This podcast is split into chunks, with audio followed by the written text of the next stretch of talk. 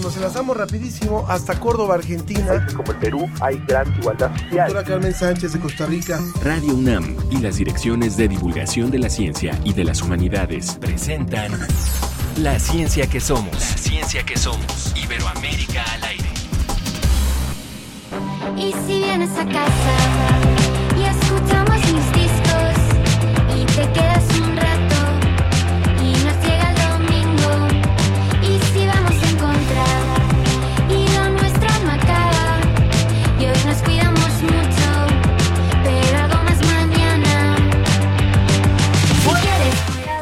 Esto es la ciencia que somos Iberoamérica al aire. Me da muchísimo gusto saludarlos esta mañana muy especial de 11 de febrero.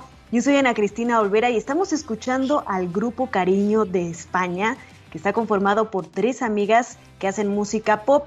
Y hoy mi compañero Ángel Figueroa está en la tienda UNAM. Si ustedes no saben qué es la tienda UNAM, pues es un supermercado que está al sur de la Ciudad de México y nos va a contar qué está haciendo allá. Ángel, buenos días. Te saludamos con mucho gusto hasta el sur de la Ciudad de México en la tienda UNAM. Muchísimas gracias, Ana Cristina. La verdad es que la UNAM es, única en muchos sentidos.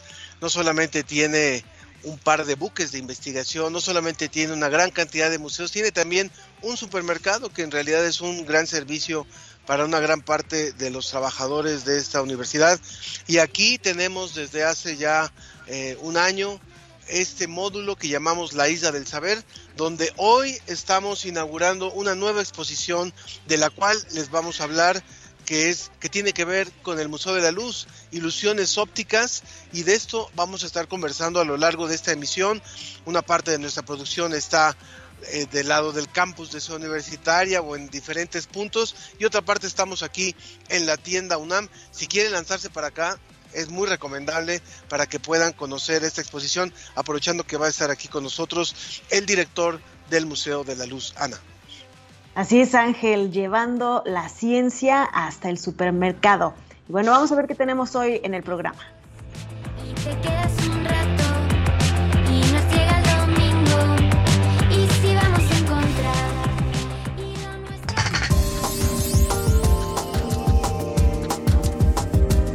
y el reporte de la agencia DICIT descubren un antioxidante muy particular en la cáscara seca de la cebolla. Y es una grata coincidencia que en este viernes sea 11 de febrero, justamente el Día Internacional de la Mujer y la Niña en la Ciencia. Vamos a hablar sobre eso en nuestra mesa para hablar sobre la inclusión de la mujer en la ciencia.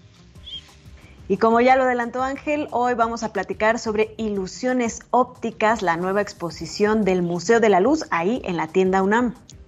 Quiero también eh, decirle que como siempre nos puede escribir, nos puede, eh, se puede comunicar con nosotros a través de Facebook en la ciencia que somos y en Twitter arroba ciencia que somos. Y bueno, aprovechamos para mandar un saludo a la Universidad de Bayacá en Colombia, quienes también se unen a la transmisión de este programa, así que muchas gracias por ser parte de este proyecto. Y otra muy grata coincidencia es que además de ser el Día Mundial de la Mujer y la Niña en la Ciencia, hoy don Pablo González Casanova, ex rector de la UNAM, cumple 100 años de vida. En su trayectoria se le reconoce como un destacado científico en México y en América Latina. Estuvo muy poco tiempo en realidad como rector de la universidad, aunque ha sido investigador por muchísimos años. Estuvo dos años como rector, pero en ese tiempo logró cosas muy importantes. Fue el creador de, del colegio de, o el impulsor del Colegio de Ciencias y Humanidades, el CCH, que es la modalidad media superior de la UNAM, autor del libro La democracia en México, fundamental para las ciencias políticas y sociales en el mundo y también es fundador del sistema de universidad abierta. Enhorabuena para este centenario y aún activo investigador del Instituto de Investigaciones Sociales de la UNAM y qué bueno que la, que la UNAM le hace este reconocimiento a don Pablo González Casanova. Estamos también eh, aprovechando para saludar al público que a través del sonido local nos está escuchando aquí en Tienda UNAM. Si anda por ahí haciendo sus compras, se puede acercar a la Isla del Saber. Estamos muy cerca de eh, donde está el módulo de pago de la tesorería para que se ubiquen cerca de las llantas y las bicicletas. Aquí puede acercarse para que vengan con nosotros a esta transmisión completamente en vivo a través de Radio UNAM y después la retransmisión a través de muchas emisoras. Ana. Así es, vámonos ahora hasta Salamanca. Desde España, el informe de la Agencia Iberoamericana para la Difusión de la Ciencia y la Tecnología, DICIT. Con José Pichel.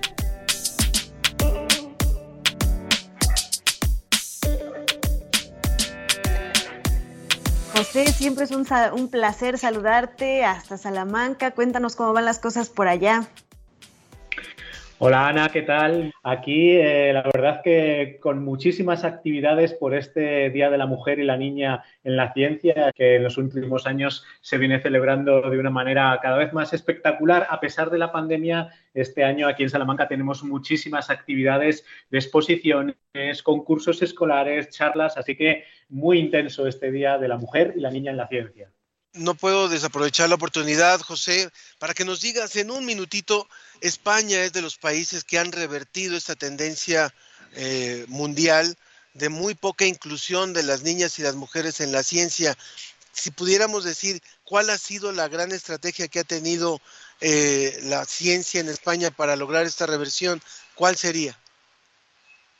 Bueno, la verdad es que yo creo que hay que diferenciar entre ciertas eh, carreras y, otras, ¿no? Eh, creo que ha habido un éxito muy importante en las carreras más biológicas, eh, en las que la presencia de la mujer está siendo cada vez más importante, pero me parece que tenemos que reconocer todavía que hay carreras tecnológicas, informática, matemáticas, incluso en, las que las cifras de presencia de la mujer incluso están descendiendo en los últimos años a pesar de, los avances. Así que eh, creo que queda muchísimo, muchísimo por hacer eh, todavía, ¿no? Y si ha habido éxito en, parte, en, algunas disciplinas, eh, creo que es un trabajo colectivo de toda la sociedad, pero en los últimos años se ha hecho mucho hincapié en esa necesidad demostrar referentes eh, femeninos, referentes que, sirvan eh, para las más jóvenes, para ver que no hay carreras de, de, hombres y de mujeres, sino que hay carreras de personas y todos tenemos las mismas capacidades. Lo importante, José, es que se reconoce y mientras se reconozca y se vea este trabajo que se necesita, pues es el primer paso para lograrlo. Bueno, vámonos, vámonos ahora sí con las noticias científicas. La primera es verdaderamente preocupante. Ya hemos encontrado microplásticos en todos los lugares, los menos pensados, en la Antártida, en las cosas que comemos. Y bueno, es muy interesante saber qué le hacen estos microplásticos a la microbiota intestinal. Fíjate, Ana, esto es una investigación del CSIC de aquí de España y como dices es muy interesante porque nos alerta de que de alguna manera esos microplásticos que estamos encontrando en la naturaleza también están llegando hasta nosotros, también forman parte de nuestra dieta y alteran la composición de nuestros microorganismos, eh, las bacterias beneficiosas que tenemos en nuestros intestinos. Eh, en concreto, lo que han encontrado los científicos es que desciende la diversidad de bacterias que hay especialmente en el colon. Eh, los microorganismos además están en equilibrio y ese equilibrio se rompe con la ingesta de estos microplásticos, sobre todo del tipo PET.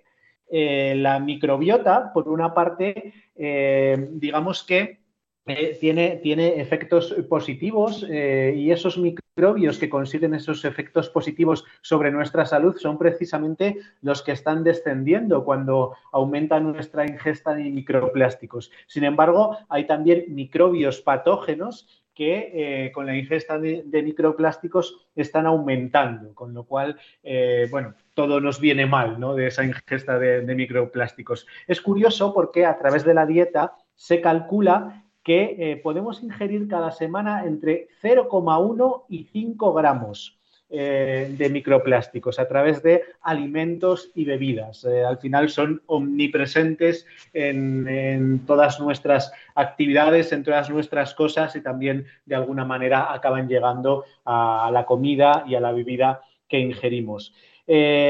una parte muy interesante de esta investigación también es que estos plásticos se acumulan poco a poco en los órganos y en los tejidos humanos. Y además, de alguna manera, se transforman en el recorrido que hacen a través de, nuestro cuerpo, especialmente a través del aparato digestivo. Se van transformando, eh, van teniendo otras propiedades diferentes a las que tenían cuando los ingerimos. Todo esto es muy curioso porque podemos preguntarnos cómo se ha podido estudiar eh, todo esto? Es gracias a un modelo in vitro patentado por el CSIC que simula cómo es esa digestión humana y gracias después a otras técnicas de microscopía, de espectroscopía, han podido ver qué efectos tienen esos microplásticos eh, una vez ingeridos por el ser humano.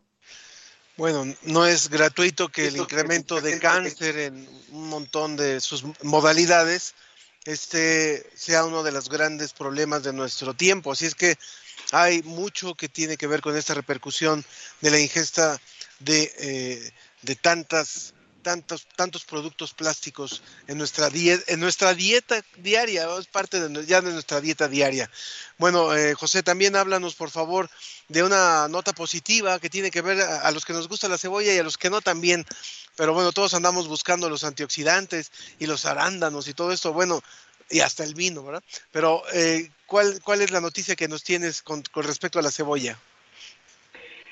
Pues en esta ocasión, Ángel, eh, viajamos hasta Chile, nos viene de la Universidad de Chile esta investigación que resulta muy interesante y es que los científicos han descubierto en la cáscara de la cebolla el antioxidante más potente que conocemos hasta ahora y que tendría muchas aplicaciones eh, de cara a alimentos funcionales y de cara eh, a productos específicos. ¿no?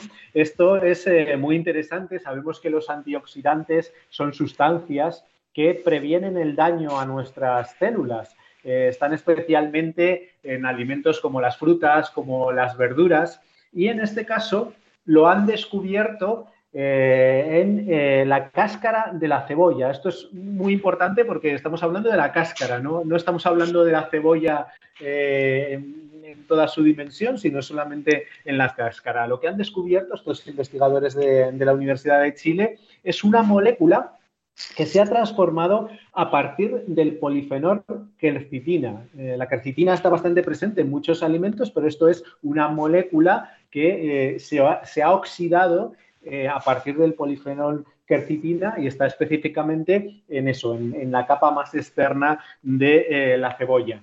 Además, experimentando con esta molécula, los científicos han visto que en dosis muy bajas protege en la mucosa intestinal. Entonces, esto es muy interesante porque dicen, precisamente esta barrera intestinal suele aparecer dañada en casos de obesidad, de diabetes, así que podría tener un potencial uso como terapia esta, esta nueva molécula que eh, se llama benzofuranona.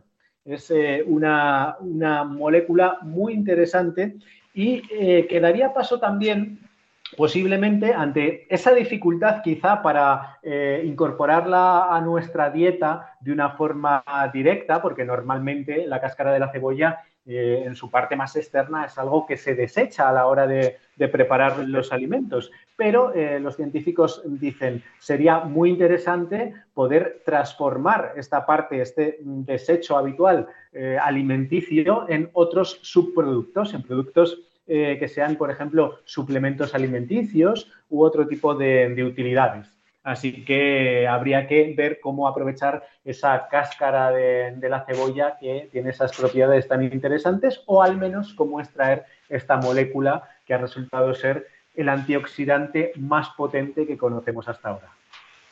Verdaderamente interesante y útil esta información y esta investigación y bueno, esperemos que como bien lo dices, pronto se hagan aplicaciones para que la podamos aprovechar al máximo. Gracias, José. ¿Dónde podemos encontrar más noticias como estas?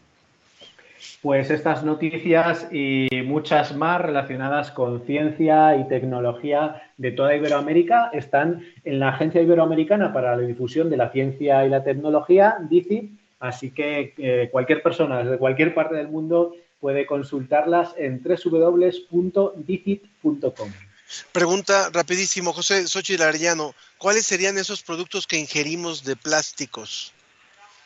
Bueno, esto eh, resultaría muy interesante también eh, analizarlo. No es algo que específicamente se cite en esta investigación, pero nos podemos imaginar que eh, en nuestra convivencia diaria con muchísimas cosas, con muchísimos utensilios en la propia cocina. Eh, tenemos utensilios de plástico, tenemos botellas de plástico, eh, tenemos mucha forma de manipular los alimentos, los propios alimentos que vienen en plásticos. Yo imagino que a través de, esas vías se produce la contaminación de esos microplásticos. Y hay que recordar que cuando hablamos de microplásticos, estamos hablando realmente de porciones que no podemos ver, de porciones que son microscópicas, nanoscópicas incluso, así que eh, es muy difícil eh, luchar contra, contra este tipo de contaminación de los alimentos. Y lo, que pasa con los mismos peces, lo que pasa dentro del agua, o sea, muchas cosas que son este, posibles portadores del plástico o seguros portadores del plástico.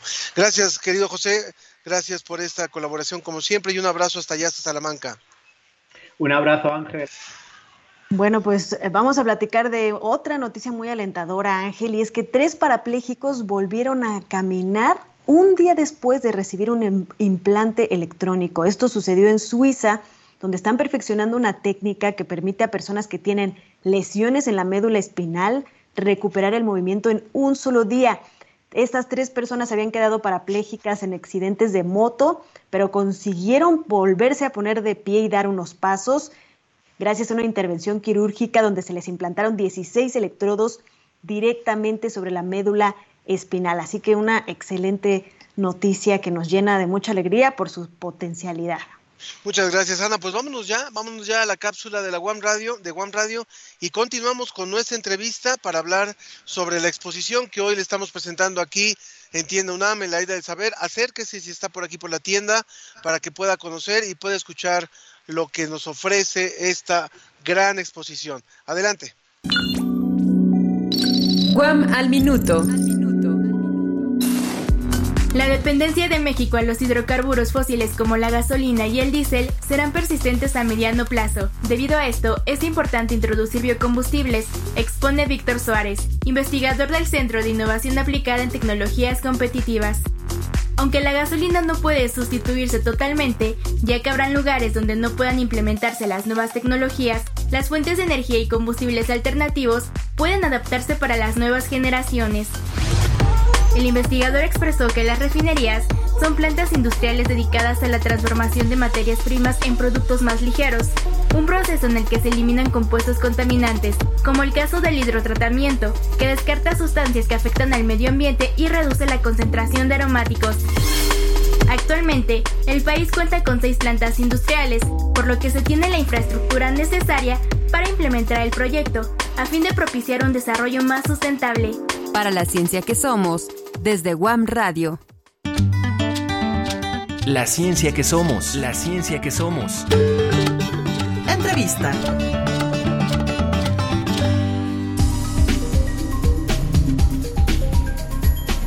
Antes de presentar a nuestro invitado, le agradezco muchísimo a, a quienes nos están escribiendo la comadre nos escribe en Facebook, así está eh, registrada en Facebook y dice, gracias, saludos y felicitaciones a las mujeres que dedican su vida a la ciencia.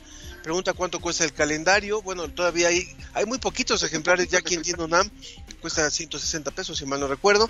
Y a Huizotl Anáhuac dice, excelente día para seguir incluyendo la ciencia para todos. Y por supuesto, si hablamos del Día de las, de las Niñas y las Mujeres en la Ciencia, también hablemos de la inclusión de las niñas y las mujeres en las ciencias sociales, no solamente en la, en la otra ciencia, en la ciencia que se hace en los laboratorios, sino también el, otro tipo de investigación científica. Bueno, pues está ya con nosotros eh, José Ramón Hernández, él es físico y él es el director del Museo de la Luz. Le agradezco muchísimo a José Ramón hoy convertirse también en cómplice y en aliado de lo que ofrecemos aquí en Tiene UNAM en la Isla del Saber. ¿Cómo estás? Muy bien, Ángel, pues la verdad muy contentos de estar aquí en este pues en esta gran iniciativa que efectivamente ya como bien lo dices tiene un año. Agradecer a este binomio que bien comentas, ciencias y humanidades y a propósito de eso también del centenario del doctor González Casanova, me hiciste recordar algo de un libro de él que se llamaba De la Academia de la Política, donde decía que a los, los científicos tenemos que ser más humanistas y los humanistas pues también más científicos. Entonces, pues muy contentos de que hoy este, estas dos esferas del conocimiento pues realmente estén unidas, estén integradas con mucha ilusión, como es el tema de, de, nuestra exposición el día de hoy. Eh, cuéntanos, por favor, eh, y Ana, por favor, también tienes tú la, la palabra para que nos, nos, pueda ir describiendo José Ramón. Eh, Ana. Sí, así es, Ángel José Ramón, es un gusto saludarte desde acá, desde el estudio. Y bueno, esta exposición llama muchísimo la atención porque conjunta varias cosas, ilusiones ópticas que justamente conjunta las ciencias, las humanidades, porque no solamente se trata de fenómenos físicos, sino también de fenómenos sociales, culturales, de percepciones que pues solo se explican mediante ciencias sociales y ciencias eh, pues de la cognición, ¿no? Platícanos cuál es la, la relación que existe entre la física, la luz y la cultura para poder tener estas, estas ilusiones ópticas? Bueno, sí, seguramente pues es, es eh, una actividad que muchos quizá de, lo, de los que nos están escuchando ya hemos visto en algún momento. Las, las ilusiones ópticas pues son eso, una pueden ser una percepción distorsionada de lo que estamos viendo, ¿no? En este caso a través de los ojos y que nuestro cerebro interpreta y que en cada uno de nosotros pues puede tener una interpretación diferente, ¿no? Eh, ¿Quién no ha visto pues este ciertos objetos, a, veces hasta en las nubes, ese es el más clásico, ¿no? Cuando estamos pequeños, vemos diferentes formas que tienen las nubes, pues cada quien ve una eh, imagen diferente. Pues así son las ilusiones. Eh, este es un tema que el Museo de la Luz, eh, que es un museo universitario, ¿verdad? Se encuentra en el centro de la Ciudad de México. Es un tema que se trata en el museo. Entonces, de, reúne la ciencia, reúne el arte, porque muchos artistas precisamente trabajan este tema de las ilusiones ópticas. Hay ilusiones que objetos o imágenes que vemos de alguna manera sin movimiento, eh, hacemos un artilugio ahí de observar, por ejemplo, una espiral que se mueve y regresar a ver un objeto y entonces ese objeto lo vemos con movimiento, una imagen, por ejemplo, de Van Gogh, vemos que las nubes se mueven. Eh, eh, con los espejos se pueden hacer muchas ilusiones, ¿sí? Eh, y es lo que pretendemos en esta exposición, pues mostrar un poquito, una muestra, una pequeña, este, pues semillita de lo que es el Museo de la Luz. Eh, recordemos que pues por este confinamiento que nos ha llevado a todos a casa, pues eh, hasta los museos cerraron también. Entonces, esta iniciativa de que hoy tú vengas a hacer tus compras eh, con una intención y que de repente te encuentres un módulo con esto, con este tipo de objetos, pues es algo fascinante. con un espejo, que le llamamos un espejo antigravitacional, pues tú puedes eh, tener la sensación en la imagen de que estás levitando, de que estás flotando, ¿no? Este, entonces vengan aquí a la tienda, no necesitan meterse nada para levitar, solo este, acercarse al espejo y pueden tomarse una foto y esa foto subirla y mandarla a nuestras redes, en fin, ¿no? Ese son lo, el tipo de actividades que vamos a encontrar aquí en la exposición de ilusiones ópticas. Eh, José Ramón, en el caso del Museo de la Luz, bueno, vale la pena decir que en este momento, aunque ha estado por 20 años en el centro de la Ciudad de México, ahora sus puertas están cerradas temporalmente porque está justamente en construcción un nuevo museo de la luz en Mérida. Entonces, para que el público lo sepa, porque, sí. porque, a lo mejor a partir de esta de este interés que está despertando hoy, después van a decir, ¿dónde está el Museo de la Luz? Entonces vale la pena comentárselo. Y decirle, bueno, también preguntarte, eh, sabemos que esto de las ilusiones ópticas ha sido, no es un tema nuevo, y ha sido por siglos de gran interés para la, incluso para los eventos de ciencia, para los, para los magos, vale la pena decirlo, para los ilusionistas finalmente. Entonces, eh, ¿cómo es que ustedes, si nos pudieras describir lo que hoy está ofreciendo en esta exposición temporal, solamente son tres meses los que va a estar aquí en Tienda UNAM en la Isla del Saber. Ustedes están viendo las imágenes en su, en quienes están siguiendo la, la, transmisión en Facebook Live, están viendo justamente las imágenes de este módulo de la Isla del Saber. ¿Qué es lo que está ofreciendo eh, en particular el Museo de la Luz en esta exposición. Sí, eh, como bien lo dices, bueno, es un cuarto de siglo, no 20 años, ya 25 años. 25 años. Este, eh, acabamos de cumplir 25 años y como bien lo mencionas, en un momento pues trascendental para, para este museo que pues está construyendo una nueva sede en la ciudad de Mérida, Yucatán, entonces el Museo de la Luz se muda de tierra azteca a tierra maya. Y pues las ilusiones ópticas también es un tema que pues en ciencia se ha utilizado mucho, como bien lo dices, desde hace mucho tiempo. ¿Quién nos recuerda, por ejemplo, en matemáticas estas imágenes de Hescher, estas escaleras, este, y también me mencionaba así la eh, eh, Remedios Varo, también tiene ese tipo de cosas. Eh, pero estas escaleras que no sabes si suben, si bajan, entonces esa es una ilusión que, nuestro cerebro la puede interpretar de diferentes maneras, ¿no? Eh, por ejemplo, otra vez con los espejos, eh, querer tocar una imagen virtual, que, nuestros ojos la ven como una imagen real, eh, pero en realidad esa imagen no está donde tú la estás viendo, está en otro lugar, ¿no? Eso lo pueden encontrar aquí. puedes encontrar, por ejemplo, algo muy simple, que es un pequeño dragoncito que tú sientes que desde que el dragoncito tienes contacto con los ojos y a donde te muevas el dragoncito te va a seguir viendo. Él como está, es como el que está aquí atrás de mí, ¿no? Es el que está atrás de ti. Ahí los estamos viendo. me estaba viendo a cada este, rato. Ya, ya en este tema de las ilusiones ya no sé quién es el dragoncito, quién es el virtual y quién es el quién es el locutor. Uno es el dragoncito y es el dragoncito. Exacto. Bien, Ana.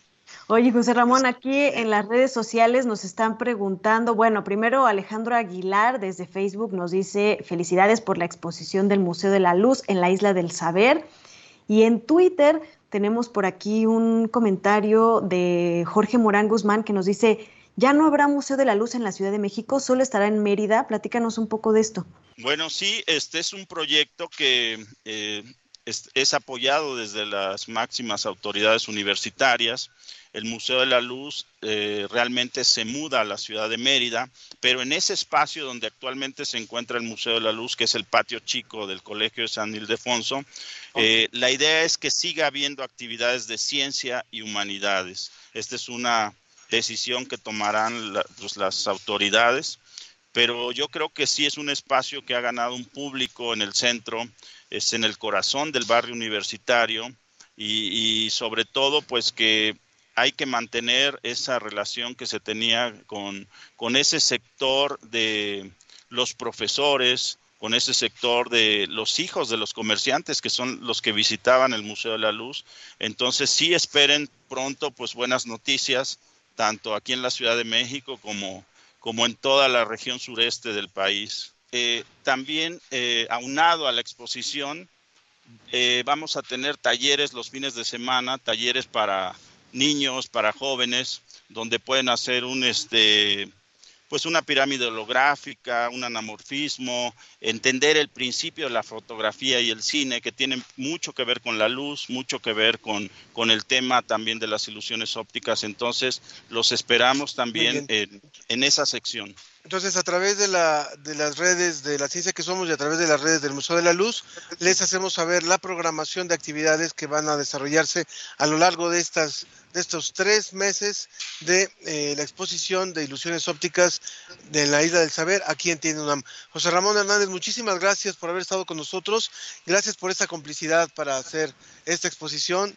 y mucho éxito, mucho éxito con ella, que, haya mucha gente visitándola. Muchas gracias Ángel y bueno, universitario que no conoce la tienda UNAM no es universitario, ¿eh? o sea, hay que venir a la tienda UNAM. Muy bien. Gracias. Muchas gracias. Continuamos. El Instituto Nacional de Medicina Genómica presenta.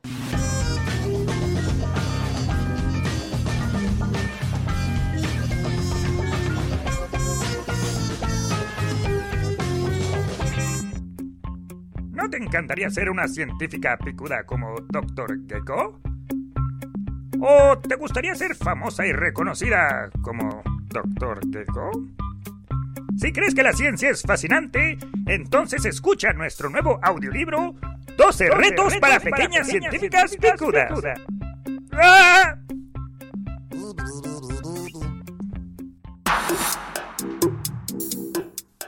Hacer un diario platicar con alguien nuevo o aprender a bailar son algunos de los retos que nos propone el libro 12 retos para científicas picudas. Esta publicación creada por el Instituto Nacional de Medicina Genómica, INMEGEN, junto con el CONACIT, busca promover en las niñas el desarrollo de diversas aptitudes de gran ayuda para cualquier científica, como por ejemplo hacer preguntas, observar o ser perseverante. La mayoría de los retos son sencillos y los pueden realizar en su casa sin necesidad de equipo científico especializado.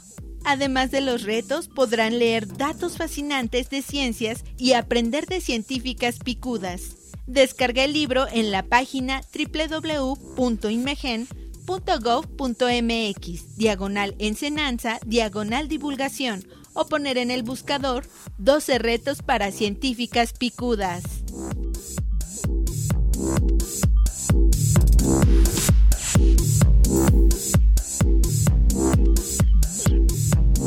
Muchas gracias, muchas gracias a Inmegen, que ahora se suma también con esta colaboración. Y ya estamos listos para dar paso a nuestra mesa. Lo decíamos al inicio del programa, es 11 de febrero, Día Internacional de la Mujer y la Niña en la Ciencia. Y por eso eh, hemos dedicado este espacio para hablar sobre este tema que es fundamental para el crecimiento de la ciencia. Ana. Así es, Ángel, y tenemos unas invitadas increíbles de primer nivel para poder hablar de este tema. Tenemos a Ángela Camacho Beltrán. Ella es la presidenta de la Red Colombiana de Mujeres Científicas. Es doctora en física por la Universidad de Johannes Gutenberg de Mainz en Alemania y es la primera mujer colombiana doctora en física.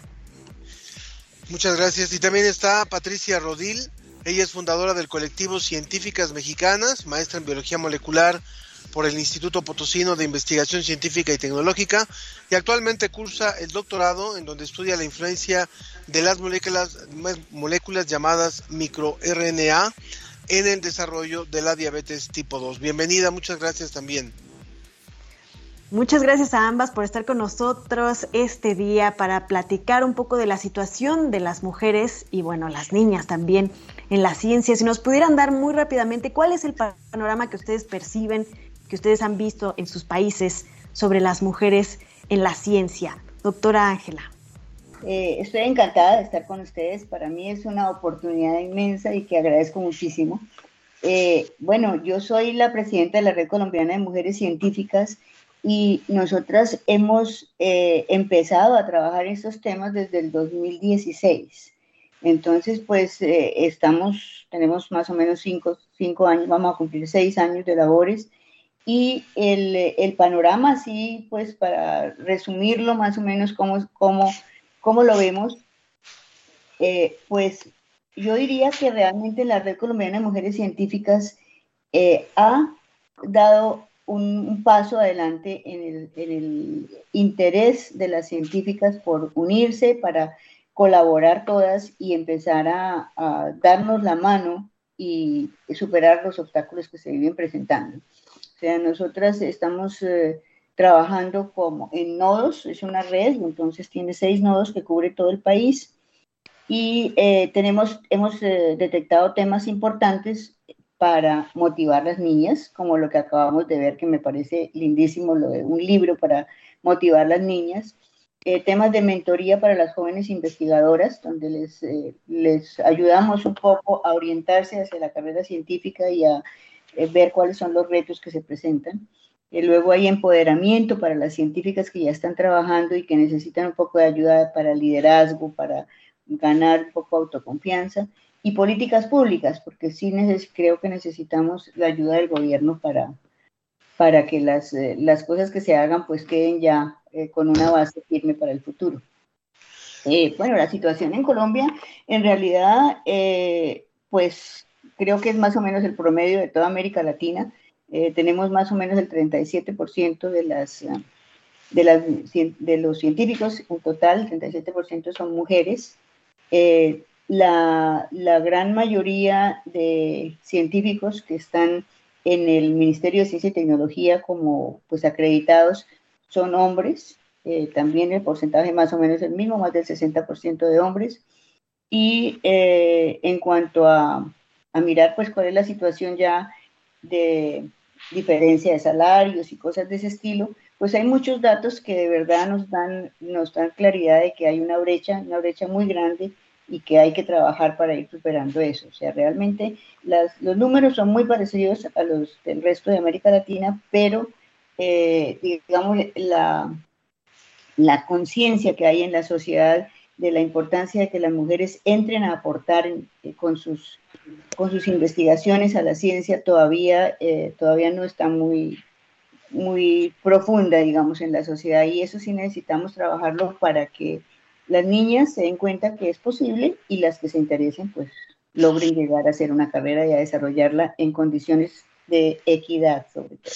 Cuando, cuando hablamos de que eh, es un promedio general en América Latina del número de mujeres que participan, es realmente un promedio preocupante y vale la pena decir que han habido eh, reportes del Foro Económico Mundial donde se habla de que a lo mejor se necesitan algo así como 99 años, nada más 99 años para revertir esta tendencia, para superar y para cerrar esta brecha. Yo le preguntaría también a Patricia Rodil, que es integrante de este colectivo de mujeres científicas, un colectivo que por cierto surgió durante la pandemia y eso es algo importante. La pandemia dejó cosas muy negativas y ha dejado cosas muy lamentables, pero sí dejó unas cosas positivas como la creación de este colectivo. ¿Cuál es el panorama que ustedes observan para México, Patricia? Hola, muchas gracias. Pues gracias igual por la invitación. Eh, pues sí, el, la actividad de científicas mexicanas ha sido interesante precisamente porque surgió hace exactamente, bueno, ya van a ser dos años.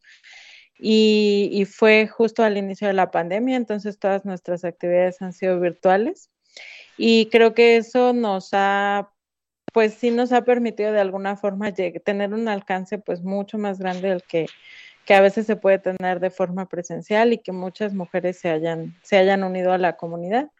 Y pues sí, como dice la doctora Ángela, yo estoy muy de acuerdo, o sea, el panorama es muy similar para toda América Latina, los porcentajes son similares, si bien hay países como Argentina que tienen un porcentaje pues más alto de, investigadoras dentro, eh, llegan casi me parece como al 48, 49% en Argentina de mujeres eh, investigadoras. Eh, aún así hay muchísimos retos a los que nos enfrentamos y que creo que justo es muy importante que en días como hoy, eh, pues hablemos no solo sobre, sí, por supuesto, inspirar a las niñas y a, que más mujeres se acerquen a la ciencia, pero también una vez que estás dentro del, del, sistema científico, pues los retos a los que nos enfrentamos, los obstáculos que hay.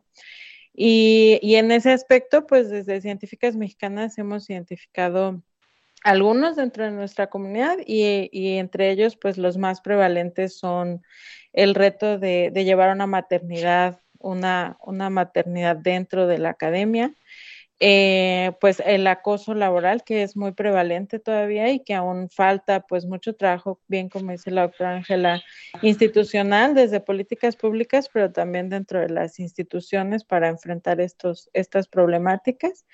Y, y esta parte de, pues hay, hay un muchísimo robo de, de, de ideas y de, y de trabajo, ¿no? Y de, de crédito de, de trabajo que hacen las mujeres todavía dentro de la academia y la comunidad científica, ¿no? Entonces es, es mucho trabajo que creo que se tiene que hacer desde, pues desde las instituciones, pero también desde, desde colectivas y desde, y desde los grupos y las redes de mujeres que se están formando a lo largo de toda la región para, pues para visibilizar y empezar a hacer propuestas. Para quienes nos acaban de escuchar, perdón nada más tantito Ana, les repito nuestras vías de contacto en Facebook, nos pueden escribir a la ciencia que somos, estamos transmitiendo en vivo desde la isla del saber en tienda UNAM para quien nos preguntaba en dónde está la isla del saber, bueno justamente adentro de la tienda UNAM, a un lado del módulo de la tesorería, lo decíamos, entre los rompecabezas, los libros, las llantas y aquí hay unas latas de chiles y de, y de frijoles. Aquí estamos, aquí está la ciencia también hoy para, para el público que la quiera visitar. Así es, Ángel, pues ahí que visiten la Isla del Saber y le damos la bienvenida a nuestra tercera invitada de esta mesa, Soledad Murillo de la Vega. Ella es profesora titular de la Universidad de Salamanca de la Facultad de Ciencias Sociales y desde enero del 2009 hasta el 2014 formó parte del comité CEDAW, la, Convención sobre la Eliminación de todas las formas de discriminación contra la mujer de las Naciones Unidas. Nos da muchísimo gusto que se una a esta conversación y nos gustaría pues saber también el panorama de las mujeres en la ciencia ya en España. Ya platicábamos un poco con nuestro colaborador José Pichel de la agencia DICIT, que bueno, ha habido éxito en algunos ámbitos como las ciencias biológicas, eh, pero también falta trabajo. ¿Cuáles podrían haber sido las claves de este éxito para abrirle paso a las mujeres en las ciencias? Bueno, muchísimas gracias por estar invitada a esta fiesta de pensamiento y de talento y, ojalá pudiera estar en la Isla del Saber. Me parece una iniciativa tan estimulante que evidentemente es una forma de acercarse a la ciencia, porque la ciencia siempre tiene que ver con la curiosidad y los aprendizajes. Aquí en España tenemos un, documento que todo el mundo puede, puede consultar, que está en la red, que se llama Mujeres en Cifras, eh, y son mujeres científicas en cifras que lo ha liderado el Ministerio de Ciencia e Innovación, que yo creo que esa es la parte importante de la transversalidad, que no sean solamente los órganos de igualdad, sino que otros ministerios como Ciencia e Innovación se hagan cargo de hacer un recuento ¿no? de cómo es la situación. Precisamente me alegro que hayan hablado del acoso porque eh, se ha publicado un libro eh, aquí de Ángela Bernardo que se llama El acoso en, a las mujeres científicas y por supuesto, eh, aparte de ello, yo creo que es muy importante pensar y estimular a las niñas y quiero contarles una experiencia para dar la palabra a otras personas y que se convierta en un coloquio. En la Universidad de, Elche se trabajó con colegios de tal manera que, las niñas pudieran eh, mostrar a, todo el mundo, junto con profesoras del ámbito de la biología, de la robótica, cuáles habían sido sus, sus inventos y además era una forma de acercar a los colegios y a los padres y a las madres, porque las familias suelen desincentivar el hecho de que las niñas tengan eh, si son eh, si son si tienen actitudes en matemáticas o actitudes en física o en química que adopten una carrera de este tipo, ¿no? Entonces, bueno, yo creo que en ese sentido el hacer encuentros donde, donde se pueda trabajar todo esto, porque a veces se piensa, y las niñas lo piensan, por lo menos en las encuestas que tenemos en España, es que no tiene utilidad. Entonces hay que recordarles el exoesqueleto, hay que recordarles tantas y tantas y tantas hallazgos y tantos, y tantos descubrimientos que han hecho las mujeres y que tienen y tanta, tanto impacto en la vida, ¿no? Porque si no, mm, la idea es la falta de, proyección ¿no? en, la vida. ¿no? Muchas gracias, Soledad. Estamos hoy hablando con tres eh, mujeres que están dedicadas a la ciencia. Ángela Camacho, desde Bogotá, presidenta de la Red Colombiana de Mujeres Científicas. Soledad Murillo de la Vega, que era quien escuchaban ustedes, profesora titular de la Universidad de Salamanca, de la Facultad de Ciencias Sociales. Y también Patricia Rodil, fundadora del colectivo Científicas Mexicana y maestra en Biología Molecular por el Instituto Potosino de Investigación Científica y Tecnológica.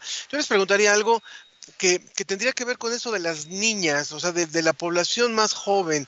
Cuando ustedes eran niñas, eh, eh, la influencia de lo que podían ser o lo que podían decidir estaba marcada por ciertas cosas, por ciertas disciplinas, y ahora las cosas posiblemente han cambiado.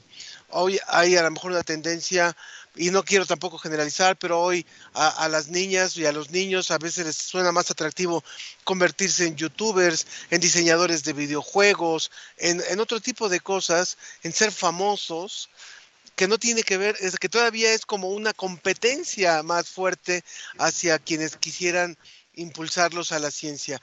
¿Cuál sería esa forma de mostrarles a los niños y a las niñas la, la gran necesidad que tenemos de nuevas generaciones de buenos científicos y científicas en todas las disciplinas, en las, en las ciencias eh, llamadas duras, en las ciencias naturales, en las ciencias de conocimiento y en las ciencias sociales y las humanidades.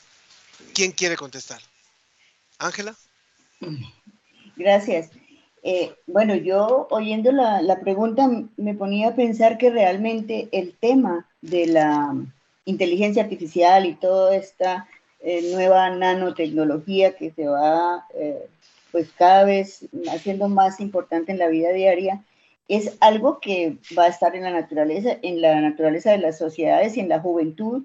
Y yo creo que debíamos era más bien utilizar eso para que los mismos jóvenes que de todas maneras están usando eso porque no se van a, separar por el hecho de que les interese uno u otro tema, a través de la misma, de la misma eh, tecnología, la misma nueva tecnología, motivarlos para que, para que vayan al día, para que la, la, manera de estar al día en la inteligencia artificial, en el uso de la robótica, etcétera, es a través de la ciencia. Entonces, realmente, si saben que la base es, la base de poder desarrollarse, de poder tener un, una carrera exitosa y de conseguir fácilmente un empleo cuando lo necesiten es preparándose en esos temas que son de actualidad. O sea, realmente yo creo que es, es fácil, es solamente lo tienen ahí, ¿no? Es más fácil tal vez, como lo decía ahorita Ángel, que, que cuando nosotras estábamos pensando en eso. O sea, yo ya me acuerdo que cuando yo empecé a pensar en hacer ciencia, pues eso como que la gente no, no entendía ni qué era lo que yo pensaba hacer, porque realmente lo, había cosas muy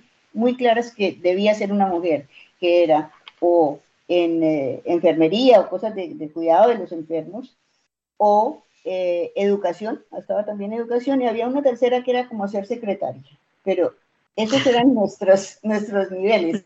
realmente ahora las niñas y los niños tienen toda una gama de cosas que simplemente deben entender que es importante ver cómo se llega a eso y cómo se utiliza, ¿no? Realmente, pero ahí está, para que lo usen.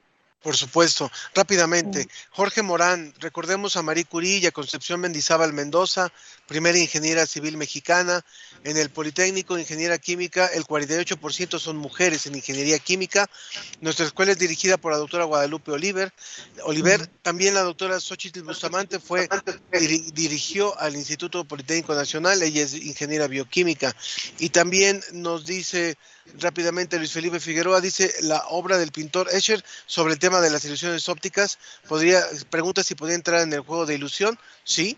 Liz López dice está aún en San Ildefonso el museo eh, dice hace tiempo que no voy, sí está, pero, pero ahora no está abierto, es importante decirlo. Y dice Motiforme hace, dice la realidad rebasa toda palabrería, discursos absurdos del Ejecutivo, la ciencia no tiene fronteras y España desde Salamanca es un ejemplo de nuestra relación con el mundo. Saludos a la tienda UNAM.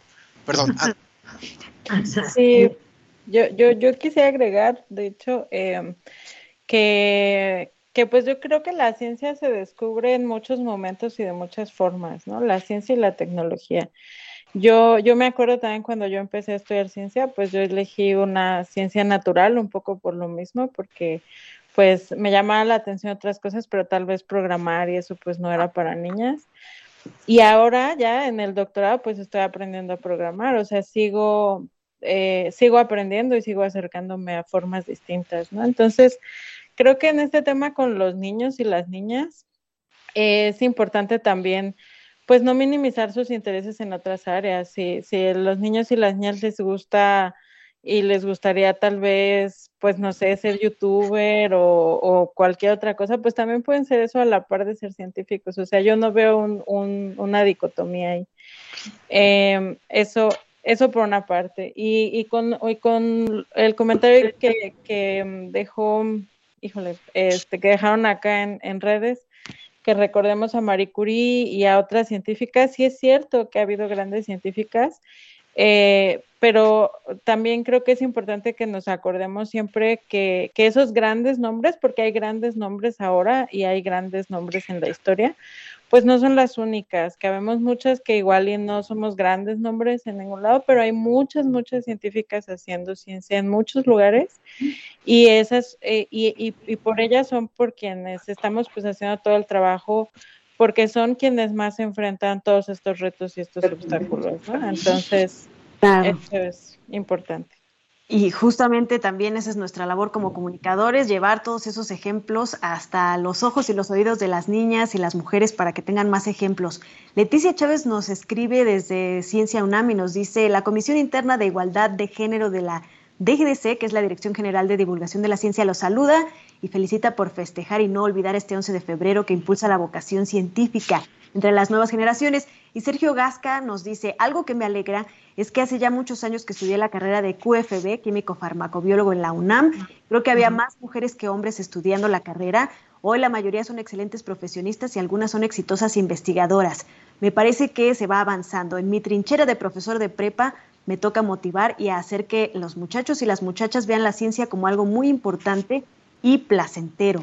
Soledad, ¿cómo podemos, eh, pues además de, de los famosos techos de cristal, pues también deshacernos desde la sociedad de otros fenómenos como los pisos pegajosos o las escaleras rotas, todos estos fenómenos sociales de las mujeres eh, son encasilladas en ciertos roles, ¿no?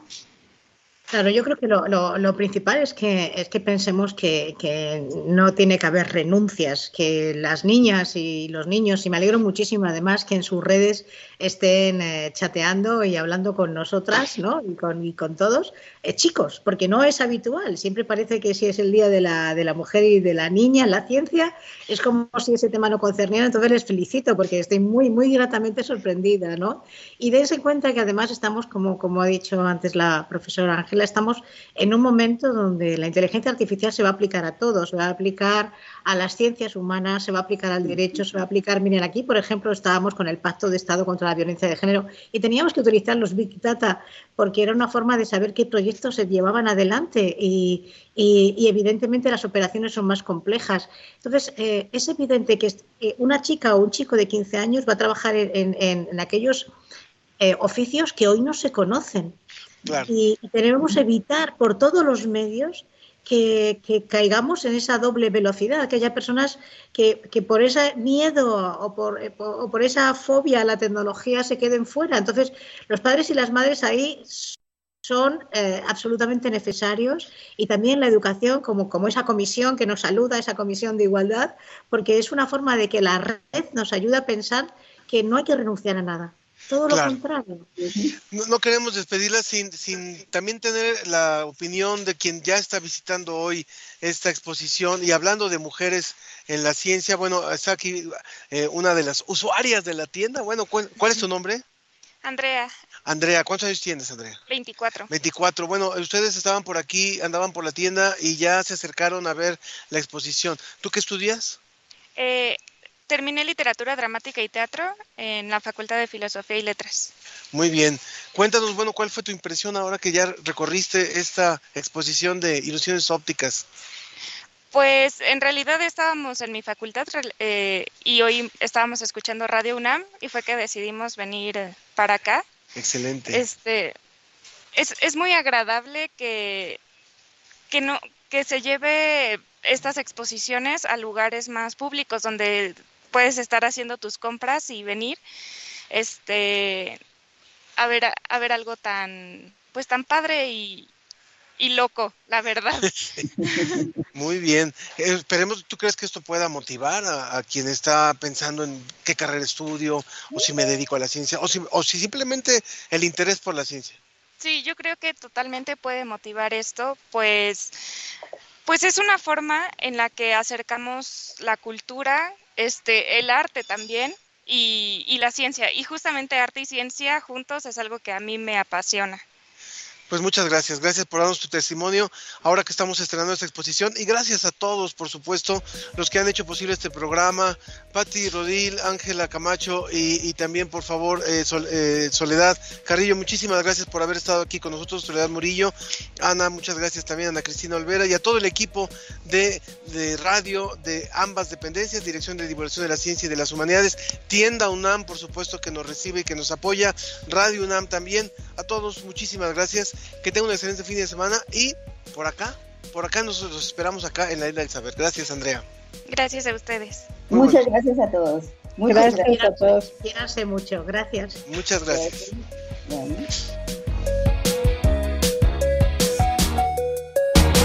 Sabes que no veo nada cuando estás a mi lado. No querían que pasara y al final ha pasado.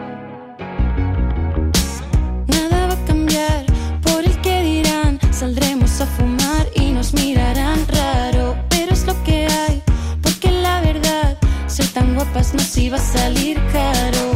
No me hagas llorar en medio de la fiesta, sabes lo que hay. Esto fue La Ciencia que Somos. Iberoamérica al aire. La Ciencia que Somos. La Ciencia que Somos. Una coproducción de Radio UNAM y las direcciones de divulgación de la ciencia y de las humanidades.